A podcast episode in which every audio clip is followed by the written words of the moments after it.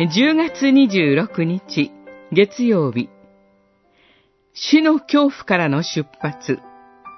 詩編18編1節から20節。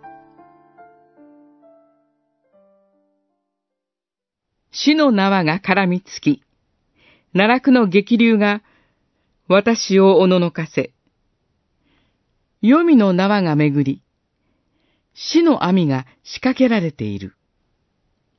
十八編、五節、六節。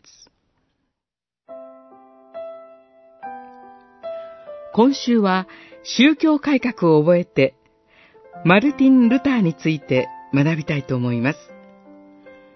ルターは1483年にドイツのアイスレーベンで生まれました。18歳の時にエルフルト大学に入学しています。父親は彼が法学者になることを期待していました。そのルターの生涯を決定づける出来事が起こります。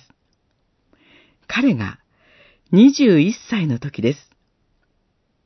両親を訪ねて再び大学に戻る途中、突然の嵐に遭遇し、雷がルターの間近に落ちました。大地に叩きつけられたルターは、死への恐怖のあまり、聖アンナ様、お助けください。私は修道士になります。と叫んだのです。聖アンナとは、聖人の名前です。とっさに発した誓いの言葉でした。しかしルターはこれに従いました。両親や友人の強い反対を押し切って、2週間後には修道院に入ったのです。その後も彼は、この時、神が自分を召されたのであり、背くことはできなかったと断言しています。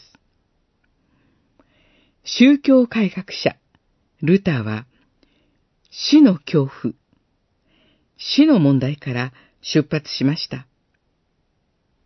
死の背後にある人の罪に対する神の怒りへの畏怖が彼を突き動かしたのです。